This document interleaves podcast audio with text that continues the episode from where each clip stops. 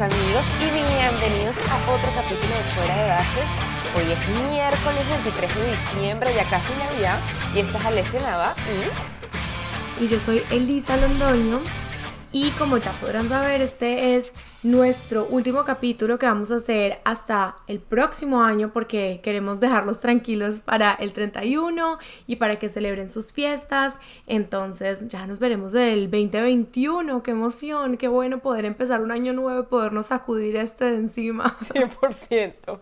Entonces, si Dios quiere, Elisa y yo tenemos planeados para el primer miércoles de enero, que creo que es 6 de enero entonces nos vamos a ver el año que viene, que suena así como si fuese demasiado tiempo, pero bueno, una semanita y media más o menos, dos semanas. Aparte que lo emocionante de eso es que eh, nos vamos a ver, va a ser un capítulo presencial, porque yo voy a ir a Miami a pasar unos días eh, con mi familia, entonces va a ser demasiado bueno por fin verte, que no nos vemos desde cuándo, desde la última vez que estuviste acá. Sí, chao. O desde, no, desde que yo fui a Miami. Desde que tú fuiste a Miami, pero ya fue hace como dos o tres meses. Demasiado. Demasiado. Sí, porque eso fue como en octubre. Bueno, Eli, antes que empecemos el capítulo, danos un pequeño update de tu vida. Bueno, update de mi vida. Terminé clases, terminé mi, mi penúltimo semestre de clases, me fue súper bien, gracias a Dios, Dios mío, porque estaba estresadísima.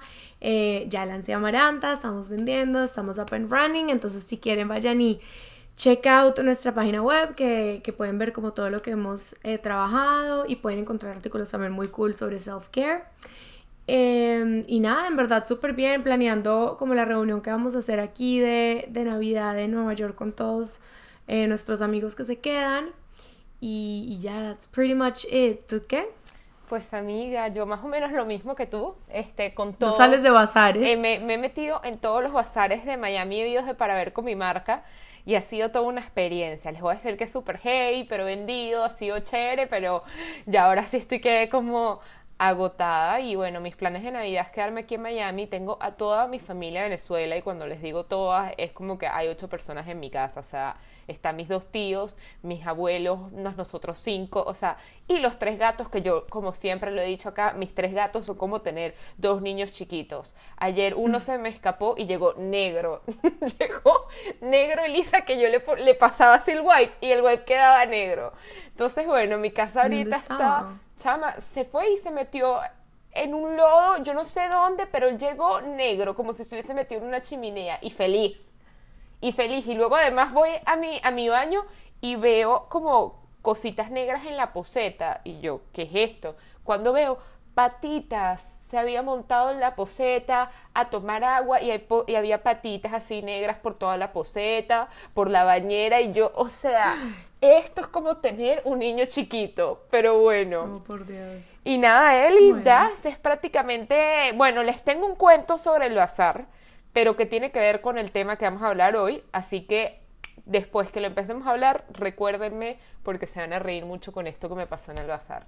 Entonces, bueno, yo estoy encargada de recordarte. Entonces. 100%.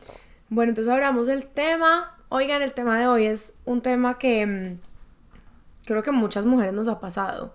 Y creo que estamos como en el tipping point de esa cultura. Entonces, queremos hablar sobre la sobresexualización o hipersexualización, como le quieran decir, de las mujeres. Eh, es un tema con el cual muchas mujeres hemos aprendido a vivir. Es algo que se ha vuelto como la narrativa común en la vida de las mujeres, o sea, es el día a día. Y ahora, bueno, realmente apenas hace unos años hemos comenzado a ver como la retaliación que ha habido con este tema, em, que de cierta forma pues es un modo de opresión hacia la mujer. La sobresexualización de la mujer es opresión hacia la mujer. En bueno, that's my opinion, o sea, no, no, como que no es una cosa genérica, pero es como lo que yo pienso. Claro. Em, y es algo que todas las mujeres hemos vivido por redes sociales, cuando caminamos por la calle con una falda muy cortita, por el contenido que consumimos en redes sociales, eh, de películas, de series. Entonces, ese es el tema que queremos tratar hoy, eh, que creo que es supremamente importante. Es un tema también para tratar de cambiar un poco la cultura en la que nosotros vivimos. Entonces, habiendo dicho eso, let's go. Bueno, Eli, como siempre, porque Elise y yo siempre ponemos un tema y cada quien hace sus notas separados. Yo le di un enfoque un poquito más sobre exactamente la media y es cómo el 70% de la media que consumimos está hecha por hombres, sin embargo, es para que lo vean las mujeres. Entonces es algo muy loco porque la media que consumimos nosotros, la mayoría está hecha por hombres. Cómo el hombre sabe qué queremos ver y cómo ellos creen que son las mujeres es lo que nosotros vemos. Y yo creo que ese es un problema muy grande porque yo quería hablar este tema como con decir que cuando yo era chiquita yo siempre veía Gossip Girl, no sé si tú. Y yo siempre decía, wow, porque mi vida no es así, porque yo no me veo así.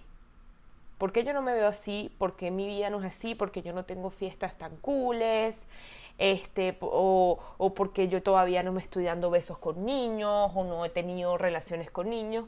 Y eso es donde yo veo como que la gente dice, ay, pero ¿qué tiene de malo que tal vez no ven el trasfondo de todas las cosas que pueden cambiarte cuando tú estás acostumbrada a ver a las mujeres sexualizadas. Y entonces a mí me da, por ejemplo, mucha raya que ahorita con Élite yo no entiendo por qué pusieron, y a mí me encanta la serie, pero por qué ponen que esos niños estaban en high school, que supuestamente todos tienen 15 años, en vez de poner que estaban en la universidad. Porque me parece que estás enseñándole otra vez a las niñitas de 15 años que además agarran un elenco que no tiene 15 años, que tienen 23, 20, 20 y pico, mujeres que están completamente desarrolladas, con busto, con no sé qué, y los ponen a tener unas escenas de sexo muy fuertes, de fiestas, de vestidos, de vestidos que se le ven las, las tetas, las piernas, las vainas y además de cosas así ya, tríos, cocaína, diciendo que esto lo hacen unos niños de 15 años. Entonces, ¿qué le estás enseñando tú a las niñas desde chiquitas? Que te tienes que ver de esta manera, que tú tienes 15 y ya te tienes que, tienes que tener toda esta vida sexual, te tienes que estar viendo así, está bien estar con todo el mundo y me parece demasiado grave. O sea, me parece demasiado grave porque las mujeres creen que se tienen que ver a los 15 como en verdad se ven, es unas niñas de 23 años. Válido. O sea, creo que pueden ser dos cosas. Puede ser lo que tú dices, eh, o sea, en este tema puntual puede ser, sí que están mostrando una cosa y tratando como de mm, decirle a la gente, miren, esto, como que esto es lo normal, esta la, o sea, esto es como the normal en la vida de los niños de 15 años o lo que sea, em, y estás acostumbrando a la audiencia a que, esa, a que eso es lo normal, o están posicionando un tema sobre la mesa de algo que está pasando y que es como una forma también como un llamado de atención, porque es que también los medios es eso, también es una forma de de llamar como de sacar esas causas como a luz. No sé si me si me hago entender. No, sí, pero pero si eso pasara, ¿por qué no agarras a un actor que tenga esa edad? Ese es mi problema. Mi problema es sexualizar el cuerpo de la mujer, decir que una niña de 15 años se tiene que ver con esas tetotas y esa vaina y vestida de esta manera, pero luego agarras a un elenco mayor. Sí, bueno, eso ya sí es, eso sí es como más porque la industria sí funciona así, o sea, pero, pero, industria, es, una industria que tiene muchos problemas. Pero por eso, eso es parte de sexualizar a la mujer. Claro, claro, no. Y no solamente, a ver, es una industria que tiene tantos problemas que no es solamente con el cast de una película, o sea, ahí no es donde empieza el problema. El problema empieza es con, con todos estos white males que están a cargo de, de, todo, de todos estos medios y el abuso que hay hacia las mujeres que están en, que trabajan, que tienen cargos menos importantes. Pues. Claro. O sea, el, y, y, lo vemos, y salió todo este movimiento del Me Too Movement, y, y lo vemos también en, en, esta serie que sacó Apple em, Plus, que se llama eh, The Morning Show, que aparte, o sea, es una, es una serie que lo muestra muy bien, porque es una cosa supremamente understated que, te pone a ti a dudar como que esto sí fue un sexual assault o no. O, sea, como que de verdad es tan fina la línea, es tan fina la línea que es una, es una cosa muy loca. Pero sí, todo esto es sobre sexualización de la mujer, del cuerpo de la mujer, y empieza en un acto tan sencillo como cuando tú vas caminando por la calle y los obreros te empiezan a decir cosas. O sea, es tan sencillo como eso, o sea, que eso es la cultura, o sea, ni siquiera es... una entidad gigante que, que, tiene como que estas reglas como under the bed, sino no, no, es no, la cultura. es la cultura, porque y, y, ya está tan en la cultura que entonces la gente cree que eso es lo que quiere ver la gente, hasta las mismas mujeres. Está tan en la cultura que entonces hay mujeres que también creen que así es que hay que se va a vender, porque sí, hoy en día, lastimosamente tú ves un video de reggaetón, yo nunca he visto un video de reggaetón en donde estén puros hombres bailando semidesnudos. Yo no lo he visto. Me encantaría, claro que me encantaría, ¿sabes? Lo que es igual no es trampa, bueno, buenísimo. Si me vas a vender a mí como un producto para que se venda el disco reggaetón, bueno, es lo mismo. Cuando cante Carol G, póngame un pocotón de gigolos, o sea. claro, y eso es lo que tú dices, como... A mí hay algo que siempre me ha causado controversia y es un cumplido tan sencillo como ella es un sex symbol. No sé si tú lo has escuchado. Sí. Ay, no, Marilyn Monroe, un sex symbol. Fulanita de tal, Jennifer López, sex symbol. y yo tengo como una controversia interna con eso porque no se están refiriendo a, a estas mujeres como nada diferente a ser un sex symbol. O sea, no es como, wow, es una mujer con muchos talentos que aparte es atractiva, sino que es como, quitan todo lo otro por lo que la persona pueda valer y, se enfocan en la parte de es un sex symbol. Entonces, mira como nosotros conocemos a, Marilyn Monroe. Simplemente uno que piensa en ella, sex symbol y ya. Yo simplemente. O sea, tú ni siquiera piensas como que tenía una voz chévere, o sea, eh, actuaba bien. No, tú no piensas en eso. Simplemente está, es una, es una mujer que quedó a lo largo de la historia totalmente sexualizada. Sí muy, a mí eso me causa mucho conflicto y me parece supremamente loco. Y lo que tú dices, es una cosa que empieza desde una, desde una edad demasiado temprana. Yo me acuerdo que cuando estaba más chiquita en el colegio, para mí eso era como el máximo cumplido. O sea, como wow, que digan que es un sex symbol, aparte universal, como que wow, que, que es súper cumplido. Y son cosas que no, ni siquiera, son cosas que hasta uno le escucha a los papás de uno y no, y obviamente no lo dicen con, con malicia ni con ni con la intención de que ah, esta mujer solamente vale por, por su físico, pero queda tan irradiado como en ese backbone de uno y en la cultura que después tú te, te ves deseando como que, wow, yo quisiera que a mí también me... Como que se refirieran a mí de esa forma, que, que, un sex symbol. Sí, yo siento que ya llegamos a un punto que todo el mundo colabora a que esto siga así, tanto el hombre como la mujer. Como que no es que se le puede echar la culpa al uno o el otro, es es de parte y parte. O sea, es de parte y parte y uno lo ve en TikTok. En TikTok la cantidad de mujeres que, se que, que están prácticamente desnudas y bailando y esas vainas. La, la bailadita esa de TikTok es prácticamente vamos a ver quién tiene el mejor cuerpo. O sea... Sí, sí, a mí, yo, yo, tenía este punto para mencionarlo un poco más tarde, pero a mí, por ejemplo, yo tuve que dejar de, de seguir a, Emily Ratakowski en básicamente todas las redes sociales que la seguía porque me causaba mucho conflicto la forma en la que ella misma utilizaba sus redes para sexualizarse. O sea, ella siempre, todas las fotos eran con unos vestidos de baño mínimos, eh, eran fotos supremamente thirsty, como, en mi opinión, buscando full atención.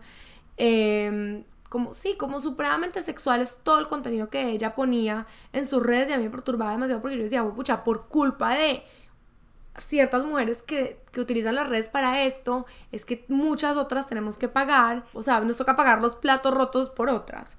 Eh, y yo quiero discutir contigo eso porque cuál es la línea entre, o sea, cuál, sí, cuál es la línea entre tú estar en control de tu sexualidad y de tu cuerpo o explotar tu sexualidad y tu cuerpo. ¿Cómo, cómo así? Como que cuando es la línea de, Es que siento que es demasiado difícil como... Como que no hay... Siento que no hay como un blanco o negro, sino que hay una zona gris muy extensa. Por ejemplo, utilizamos el mismo concepto que venimos hablando ahorita de Emily Ratakowski. O sea, esta niña pone todas las fotos de vestido de baño, pone hasta semi-nudes, o sea, pone fotos de ella desnuda pero tapándose con una mano, o sea, todo este contenido así que estamos consumiendo, videos haciéndole mucho suma a partes de su cuerpo, bueno, cosas así que una persona podría decir, no, ella está en control de su sexualidad y de su cuerpo porque ella está poniendo el contenido que ella quiere y nadie la está obligando y está haciendo lo que le da la gana con su cuerpo, ¿ok? O Es todo lo opuesto. Me parece muy difícil de responder porque es algo que yo misma lo pienso.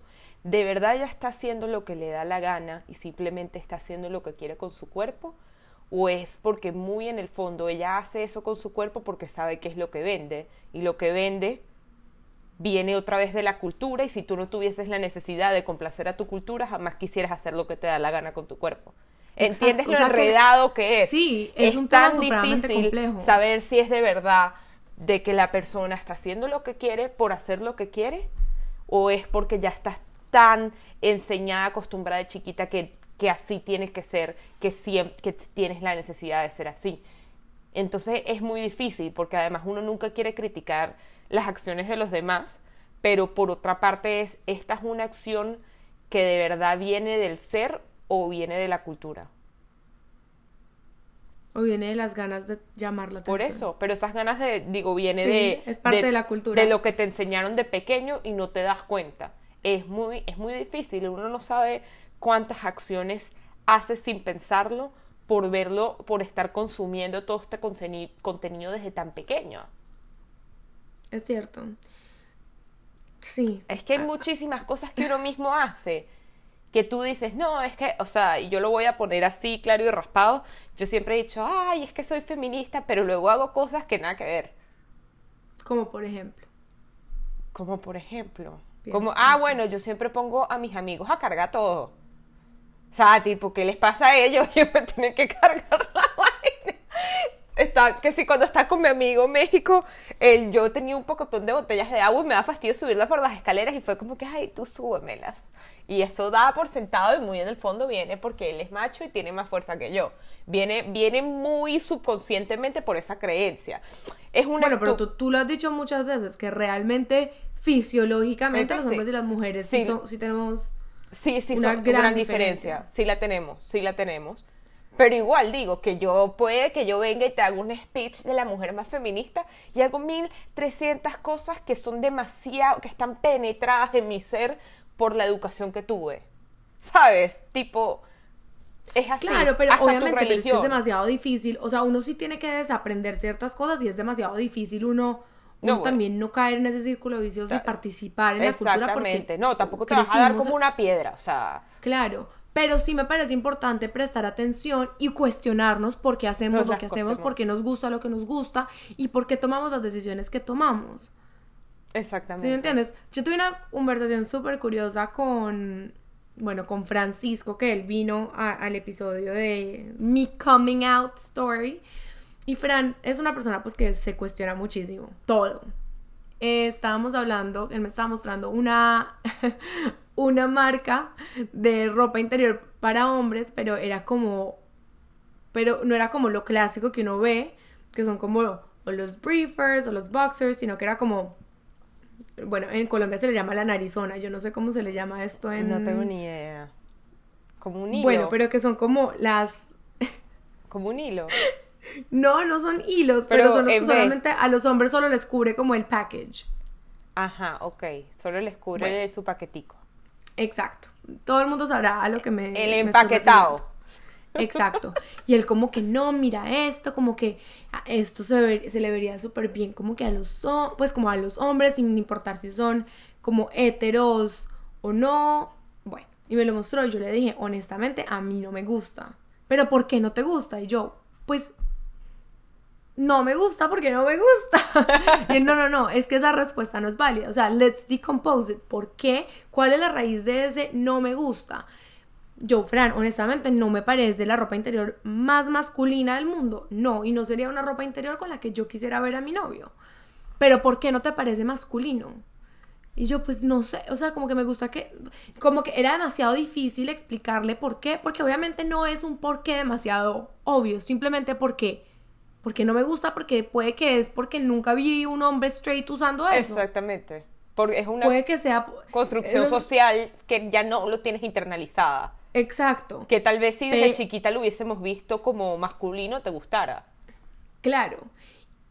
Obviamente, lo mismo que si hubiéramos crecido viendo a los hombres pintándose las uñas, poniéndose maquillaje, como que porque si es normal en nosotras, si es una cosa que no hace parte de nuestro cuerpo, son cosas que estamos anexando a, nuestro, a nuestra apariencia física, porque ellos sí se acostumbraron y les parece bien, y porque sí, o sea, me parece que si hubiera sido lo inverso, también nosotras estaríamos acostumbradas. Muchas cosas que no nos gustan es porque no crecimos con ellas. Exacto. Claro, pero mi punto es que el ejercicio me pareció supremamente frustrante en el momento, porque yo le quería pegar ocho puños, Fran, discúlpame, te quería pegar ocho puños, porque yo no sabía Yo como que, ay, ya, o sea, le tuve que decir ya, o sea, simplemente no me gusta porque no me gusta, ya, se acabó el tema. Qué desespero. Pero, obviamente fue un ejercicio que me puso mucho a pensar porque, pues, porque te empiezas a cuestionar, ok, de verdad, ¿por qué no me está gustando lo que estoy viendo? Listo, porque no es masculino, pero ¿por qué no me parece masculino? O sea, yo que sé que la persona que se está poniendo eso en esa foto no sea heterosexual. Exacto. Ajá, eh, pero por eso digo, es súper importante empezar a cuestionarnos y empezar a mirar cuál es la raíz de las cosas que nosotros hacemos y de nuestros pensamientos. Em, y viene, aplica exactamente lo mismo para este caso de la sobresexualización de las mujeres. No es que solamente los hombres nos estén sobresexualizando, es que nosotras mismas también, lo hacemos. Cuando como que nos ponemos la hiper minifalda, pero ¿por qué realmente te gusta tanto esa hiper minifalda? Porque me hace ver lindas las piernas, pero ¿por qué necesitas que las piernas se vean de esa forma? O los tacones. Sabes que tengo una anécdota que eso me acaba de justamente pasar. Hace dos este, fines de semana estuve en la fiesta de mi amiga Ana. Aquí, disclaimer, te tenías que hacer la prueba del COVID para poder ir. Es a una fiesta con COVID control, ¿no? Pero bueno, eso nada más lo estoy anexando. Pero bueno, iba a la fiesta de mi amiga Ana, pero yo pensé que era una fiesta más pequeña. Yo pensé que era solo una cena con tres o cuatro amigos y, sus papás. Como que no, no sabía que venían hombres. O sea, no, no sé por qué, no estaba clara. Y mi mamá me eligió un vestido, como que no sabía qué ponerme ese día. Mi mamá me eligió un vestido y me encantó, pero era un vestido súper cubierto, ¿sabes? Como que me llegaba hasta aquí, tenía unas mangas hasta acá, un vestido más sobrio. Súper, súper cubierto. Y cuando llegué a la fiesta, yo antes de salir me sentía bellísima. ¿Sabes? Me encantó, sentía que me veía bella. Y llegué y me di cuenta que era una fiesta, que había nombres y tal. Y a la nada me sentí así como súper mojigata. Y fue como que, ¿por qué cuando yo supe, ah, yo estaba demasiado feliz con este vestido? Porque al saber que era una rumba me sentí como que, que estaba que estaba muy cubierta, ¿sabes? Como que si a mí me gustaba ese vestido. Y viene por lo mismo que hablamos, porque las mujeres no estamos tan acostumbradas a estar sexualizadas que de la nada para mí ya no, yo no me sentía la etiqueta. Cuando sentir que era un ambiente de rumba, yo sentía que obviamente tenía, tenía la necesidad de que para levantarme a alguien o para conseguir algún niño en esa fiesta, eh, he tenido que estar más descubierta. pero me pasó hace dos semanas Sí, no, que fue como que, wow, yo hubiese sabido esto. Y te lo juro, me acuerdo que pensé, wow, yo hubiese sabido que no era una cena y me hubiese puesto algo un poquito más, más, más abierto, más descotado, más que todas mis amigas andaban con unos vestidos que con busto y tal, y me sentía así, todo como cuando era un vestido que a mí me gustaba. ¿Sabes? Como que, ¿qué importa si, si era cubierto o no? Exacto.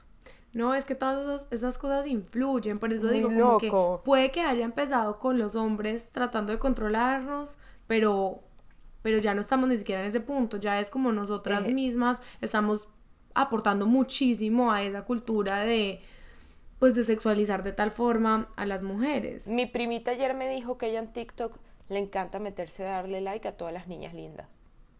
Tiene 13 años. Imagínate que ella le, le, da like a las niñas lindas de TikTok. No, y también. O sea, te voy a decir. Es demasiado, no es su culpa. No, no es su culpa. También a mí me ha pasado. Yo vi Lizo en estos días, la cantante puso un video de ella eh, explicando que había hecho como un juicing porque había comido mucho picante y muchas vainas como eh, en la última semana. Entonces que había hecho como un, un juice cleansing eh, y que la gente esperaba que ella baja, hubiera bajado como 25 kilos y eres como que uno no solamente hace esas cosas por bajar de peso, uno las hace por, por cuidar tu estómago, por cuidar tu riñón, por cuidar tu colon, porque te ayuda a limpiar tu sistema, porque te ayuda con la piel, o sea, un montón de cosas. Pero entonces en todo el video, pues tú la has visto a ella, ella es una mujer grande, acuerpada, y en todo el video ella em, se, se expone muchísimo porque está, sale sin ropa, se muestra como sí, como de una forma, pero que cuando yo lo vi a mí no me pareció, no me pareció que ella se estuviera sexualizando porque simplemente por la forma del cuerpo de ella, lo que yo pensé fue, wow, ella por qué está haciendo esto, como, como esto no, o sea, no lo debería estar haciendo. Que si lo hubiera hecho otra mujer con un tipo de cuerpo diferente, mi reacción hubiera sido totalmente diferente. Entonces, obviamente, a mí no me gusta aceptar esas cosas porque son prejuicios que uno tiene. Y uno mismo tiene que tratar de cambiar esos prejuicios que uno tiene.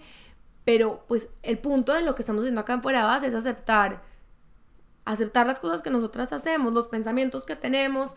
Y, y espero, o sea, obviamente yo me juzgo cuando tengo esos pensamientos, pero están tan irradiados en, en mí, en la forma en la que crecí, en lo que hablábamos en, episodios pasados de si ella está flaca, está linda, si ella está subida de peso, no está tan linda, porque así, así nos criaron a muchos y esa es parte de la cultura de nosotros.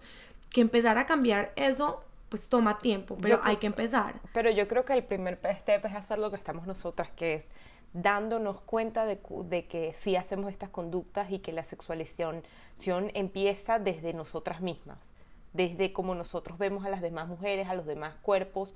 Este, yo no puedo controlar cómo piensan los hombres, pero puedo empezar como controlo yo, lo que yo pienso. Y una de las cosas que, por ejemplo, a mí me parece importante, porque X hemos hablado de esto super light, pero no hemos dicho las consecuencias de que las mujeres sean sexualizadas, es que nosotras además constantemente vivimos con algo que se llama como un protector. A mí me pasó, de hecho, contigo, ¿te acuerdas una vez cuando íbamos caminando por Nueva York y que se nos pegó un tipo? No sé si te acuerdas, que, ah, que, van a hacer más tarde, que, que, nos persiguió como dos calles, que estaba contigo, me acuerdo, es que pasa tanto, que tienes que, uno tiene como 300 cuentos, yo tengo tantos cuentos de que me han perseguido en la calle, y sobre todo de adolescente, que yo digo, ¿por qué coño me tiene que pasar esta vaina? O sea, tipo, ¿por qué yo no puedo? Sobre todo me acuerdo, mientras más crezco, tengo más sentimiento de seguridad, pero me acuerdo que a los 16, 17, un, es, la caminadita sola hacia la gasolinera, era imposible que no se me pegara una persona, me fastidiara hasta un obrero, me hicieran un piropo y uno se siente como si estuvieses desnuda que es un sentimiento así. ¿Por qué, mm. conchale, si yo no ando pitándole a ningún hombre en la calle cuando se va a comprar algo? O sea, ¿por qué hay ese derecho de, sentir que tú puedes tratar a una niña cuando está caminando como un pedazo de carne? Y aquí voy con el cuento que me pasó ayer, antes que se me olvide. Ayer yo estaba en el bazar vendiendo, ¿verdad? Eli se me para al lado, yo me tocó como un puestico al lado de la barra. Y al lado de la barra habían unos señores. Y uno de esos era un señor viejo, un viejo. Y el viejo empieza a hablarme. Y empieza a hablarme. Y empieza a fastidiarme. Y empieza. Y yo, como. Yo soy full educada. Y yo en esas situaciones no sé qué hacer. Entonces yo solo como que me reía. Y como que bueno, sí, tal. Y le seguía. Era un venezolano en un maracucho, entonces, ay, que no sé qué, que los venezolanos, entonces me empieza a hacer jodas porque yo también soy venezolana, le sigo juego ya, pero me empieza a parecer como fastidioso, ¿sabes? Y obviamente el tipo se sigue echando palos. Y en una de esas viene y me dice, me hace un chiste además súper, súper rata para el país, viene y me dice, te a comprar algo. Y yo, ah, bueno, ¿qué quieres, señor? Y me tira la tarjeta. Cuando yo veo la tarjeta, era la tarjeta mercantil de Venezuela, de un banco de Venezuela, como que haciéndome el chistecito que éramos venezolanos, por lo tanto no podemos pagar por nada en dólares. O sea, un chiste además mega pesado, que yo me quedo así y me río como que, jaja, o sea, no me iba a comprar nada, o sea, haciéndome perder mi tiempo completamente, que da mucha rabia. Imagínate que tú estás vendiendo tu producto, te hagan perder tu tiempo, te tiren tu una tarjeta, no van a comprar al final nada con un chiste ahí pesado. Le lo devuelvo, ajá, bueno, toma, señor, le devuelvo su tarjeta, no me compre nada, un chistecito estúpido. Y empieza, bueno, no, ¿y hace cuánto estás aquí en Estados Unidos? Y no sé qué. Y es que yo ahorita estoy solo, estoy divorciado. Y yo, ah, bueno, ok. ¿Y tú estás soltera? Y yo, sí, yo no tengo novio ahorita. A todas estas él estaba con un muchacho joven y yo pensaba, debe ser que me quiere poner con el muchacho. Presentar, sí. Y me dice, ¿cuántos años tienes? Y yo, ay, 25. Y él, ah, bueno, yo tengo 59. Y yo, ah, bueno, ok. ¿Por dónde vives? Y yo, bueno, yo vivo por Coral Gables, eh, Coconut Grove, toda la zona de downtown. Y tú, ah, yo también vivo en downtown. Y yo, ah, bueno, chévere. Y me dice, bueno, pero si vivimos tan cerca, entonces te doy mi información para que nos podamos juntar. Y yo, ¿what? Y ahí fue cuando caí al cuenta que un tipo de 59 años estaba fastidiándome a mí, una persona de 25, para que saliera con él. Y después yo obviamente como que me reí y le dije, ah, no sé qué vaina, y seguí en mi cosa. Eso me lo hizo tipo a las 3 de la tarde. Él hasta las 7 de la noche no paró, Eli. No paró y además luego me enteré que él estaba ahí apoyando a su hija que tenía... 25. tenía el mayor que yo, como 29, y estaba con la ex esposa, con la mamá. O sea, el carajo me estaba cayendo a mí, con la hija al lado, la ex esposa, y le dije, era esta mayor que yo, y no dejó de fastidiarme, pero una cosa que Andrea me decía, como que yo me volteaba y me seguía viendo. Yo a cada rato me venía y me hacía otro comentario. Otra, y yo dije, o sea, qué fastidio me da este tipo de situaciones. Como que, porque no, ya, el tipo tenía una tuerca las mujeres tenemos que vivir esto. Él teniendo la hija en su misma edad, vamos a ver si le gustaría. Y ya al final, cuando me ya me estaba yendo, empezó ya te vas y tal, recogiéndole. Ahí sí, ya me puse seca, sí ni lo volteé a hablar, no le hablé mal, le dije, Andrea, vámonos, no, no le dejé que le hablara más al tipo. Pero yo dije, o sea, qué vaina tan extraña y tan fastidiosa, coño. Además, además o sea, yo, yo lo que yo decía, esto es un chistecito por si acaso, mira, tú conmigo no llevas cancha, pero si quieres llevar por lo menos cómprame algo, chico. Además me vas a hacer la compra, me vas a tirar la tarjeta emocionarme que me ibas a comprar algo y no cómprame nada, coño tu madre. Por lo menos cómprame una vaina si me vas a tener tan fastidiada todo el día. Ay, no, no, no, horrible, eso es, eso es desesperante. No, eso es horrible. Yo te entiendo, ese, sentimiento es horrible. No, señores, todos No, no, no, es el pelo blanco una panza, hermano, que tenía todas las cervezas de Venezuela ahí metidas adentro. Y además, un discurso de por qué Caracas no debía ser la capital, que yo le casi que le digo, usted vaya y hable con Maduro, hable con el presidente y bebe qué coño haces, pero no me fastidies más, que no me interesa. Estoy un bazar de Navidad, hermano. Váyase Maracaibo, la capital de Venezuela, es lo que te dé la gana y déjame en paz. Ay, no, qué desespero. No, no, no, pero eso, es horrible. Ese sentimiento, ese sentimiento es horrible de cuando una persona ahí te está buscando el lado y no te gusta y no sabes qué hacer y ya está como tan intenso que no sé cómo que, ¿cómo me quito este man de encima? Pero eso puede pasar en todas las edades, o sea, no solamente un tipo de 59 años, sino que también hay unos más jóvenes que también joden no, a más no poder. Eso pasa en, en todas las edades, pero sí pienso que sobre todo pasa a las niñas jóvenes porque estamos muy sexualizadas de, uff, alguien de veintipico de años. Una, la colegiala. La colegiala, uff, ese, ese sueño porno, vaina. Y, y en verdad, tipo, me parece horrible, como que me parece horrible y uno como mujer como que tienes que andar con esa situación. Y ahorita eh, mi hermana, que justamente me, me dio una de sus anécdotas para el consultorio, eh, ella le pasó que se había metido a trabajar este, cuando se recién graduó de la universidad, se puso a trabajar en un evento de botes, como que donde vendías tickets.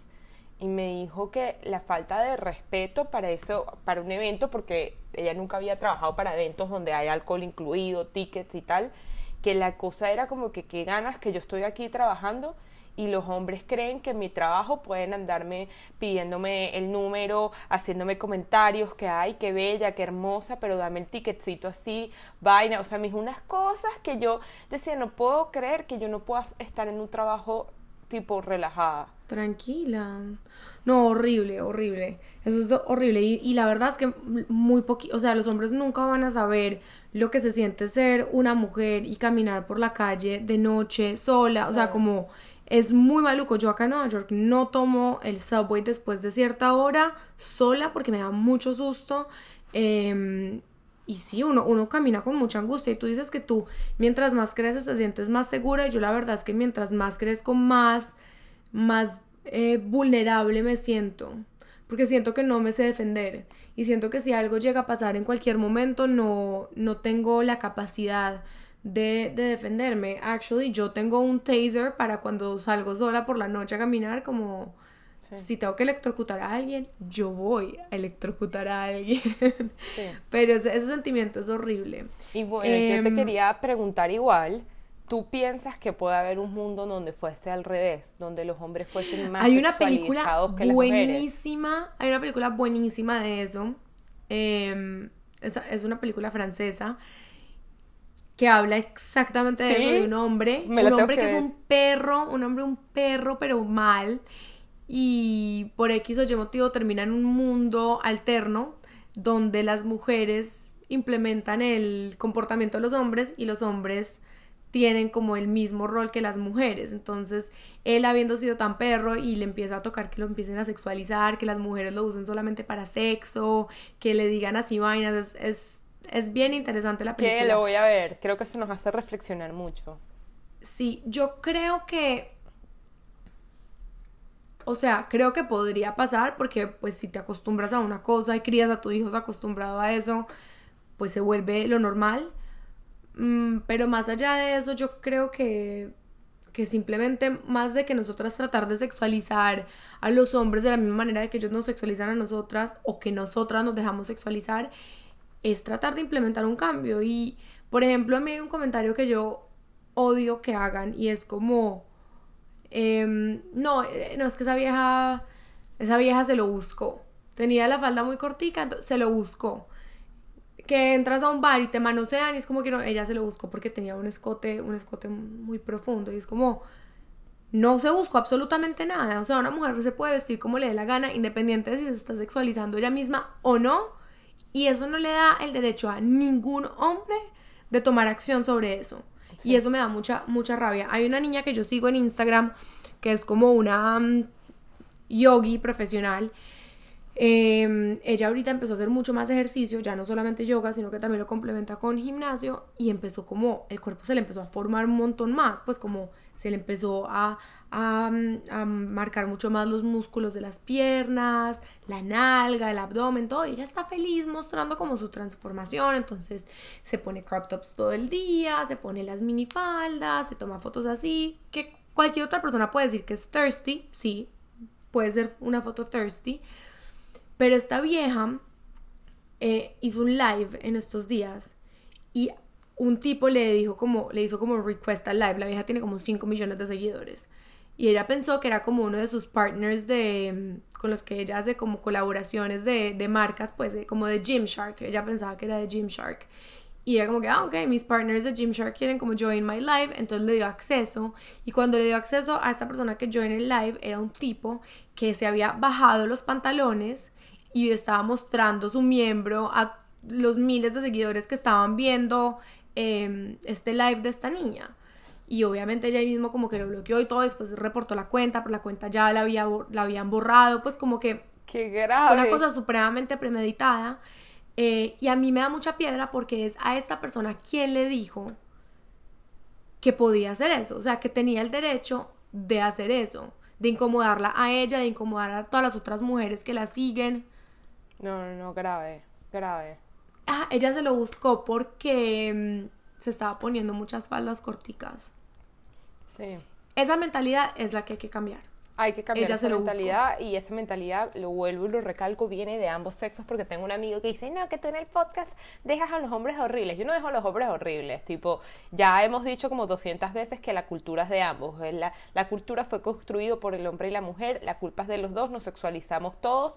También pasa con hombres, solo que a menor cantidad.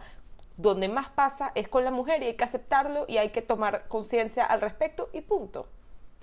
Sí, y bueno, y ese comentario de que nosotros dejamos a los hombres horribles en el podcast, a mí me parece que es totalmente fuera de lugar porque nosotras estamos hablando desde nuestra experiencia y nuestra experiencia no son la verdad universal, no, pero son nuestra verdad. Y es lo que nos ha tocado vivir a nosotros y son nuestras opiniones. Y más allá de eso, a mí me parece que nosotras hemos sido súper como imparciales de, de- de traer diferentes puntos de vistas a conversar, como que no es como, esto no es un podcast anti-hombres, para sí, sí, nada, qué nosotras amamos a los hombres No, y... si yo lo sé, Diego nos ama, o sea, Diego ama nuestro Sí. podcast y tengo varios amigos que también, que nada que ver y que más bien nosotros somos pro, sino que, ah, si no soy hombre, ¿cómo voy a dar mi opinión de hombre si no soy hombre? No la puedo dar.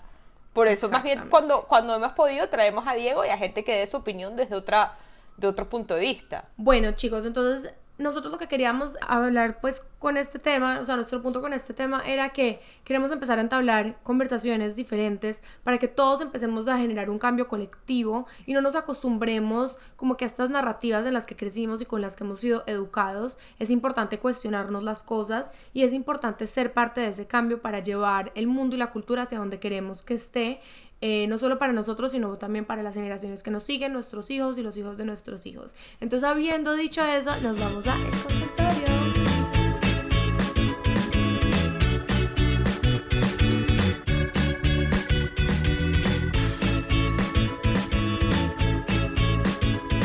Bueno, queridos chicos, hoy día de hoy les tenemos un consultorio súper cortito y la pregunta es la siguiente, Eli.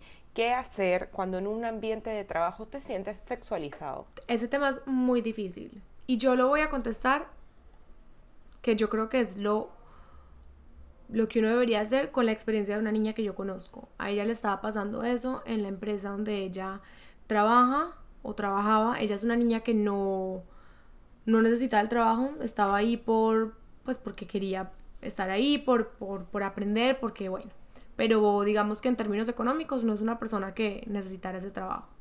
Eh, ella fue a recursos humanos, puso la queja eh, como dos veces y a la tercera como que la trataron medio de silenciar, como que mira, o sea, como que este man es como es, como que nada que hacer, como ya, let it be y simplemente aprendí a lidiar con eso y pues ella terminó renunciando eh, porque pues le trataron de dar plata, pues como que la, como que la iban a a despedir y le iban a dar una indemnización. Y ella dijo como que no me importa un pepino esta plata, yo no necesito esta plata, a mí lo que me interesa es que haya un cambio porque yo puedo renunciar a este trabajo porque yo no necesito esta plata. Pero una niña de pocos recursos económicos que sí tenga que estar acá, que sí necesita este trabajo y que sí, y que sí le toque aguantarse esto, no puede vivir así, o sea, es, es intolerable, es inaceptable.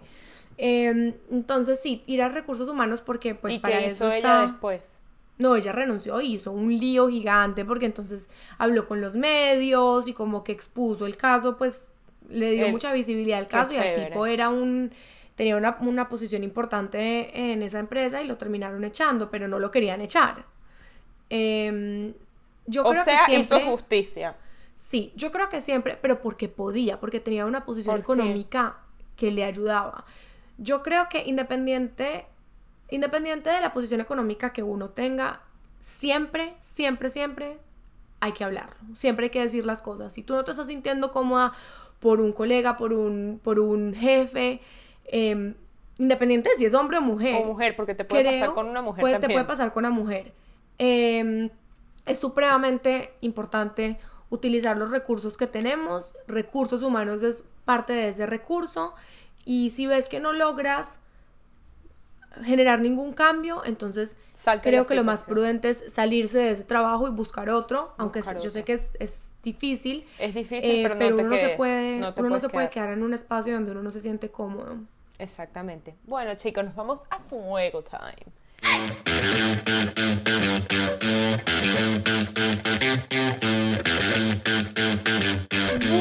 querida audiencia de fuera de llegamos a la última sección del capítulo del día de hoy eh, vamos a jugar un juego que se llama Mary Kill Fuck, que ya lo hemos jugado antes. Entonces, bueno, empezamos.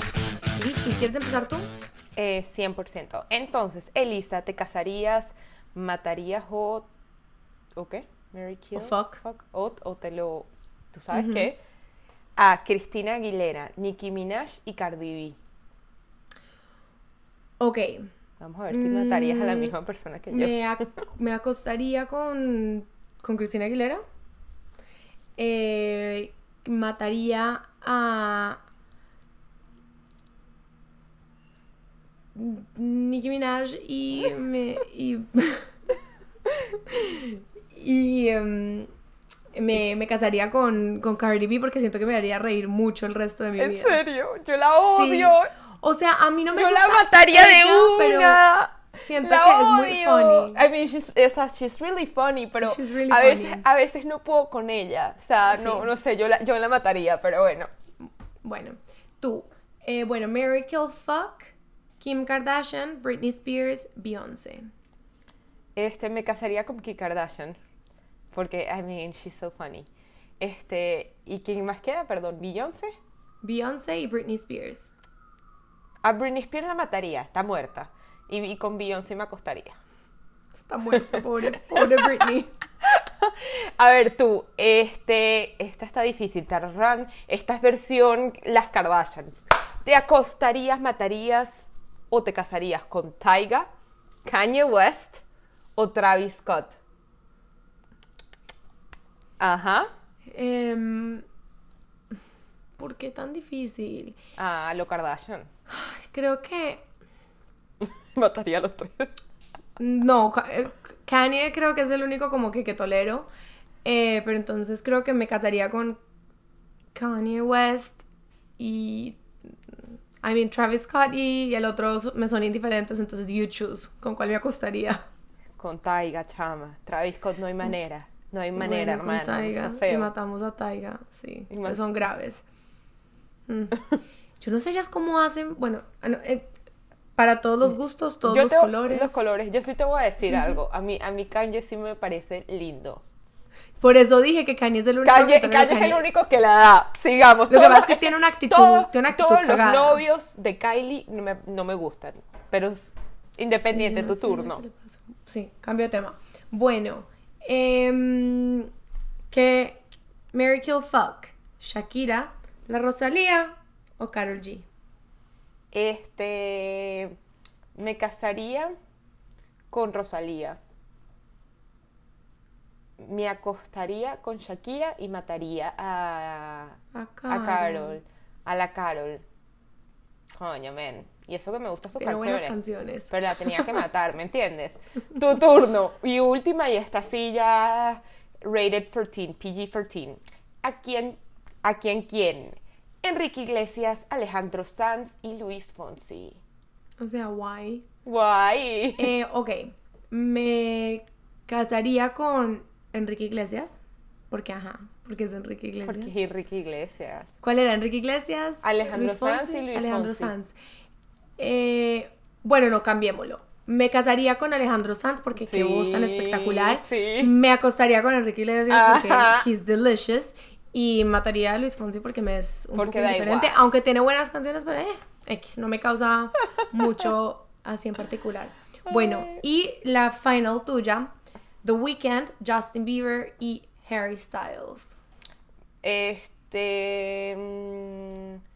Creo que ma- ma- mataría a Justin Bieber porque últimamente me lo tengo como atravesado. Ok. Me, me acostaría con The Weeknd porque la voz es como súper sexy. Y me casaría con Harry Styles. Porque, ajá.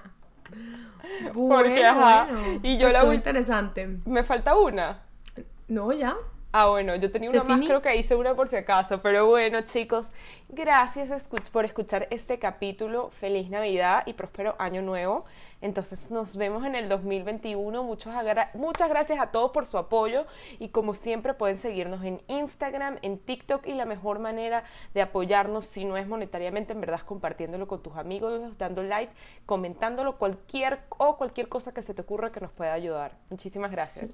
Y aquí en Fuera de Base les deseamos toda la felicidad del mundo, todo el amor del mundo, que tengan muchísima salud, que sea un próspero año lleno de todas las bendiciones que ustedes quieran, que se pongan muchas metas y que las cumplen y que empecemos todos juntos a ser parte de este nuevo cambio. Entonces, eh, habiendo dicho eso, gracias por acompañarnos el día de hoy. Feliz Navidad y Feliz próspero año nuevo. Bye.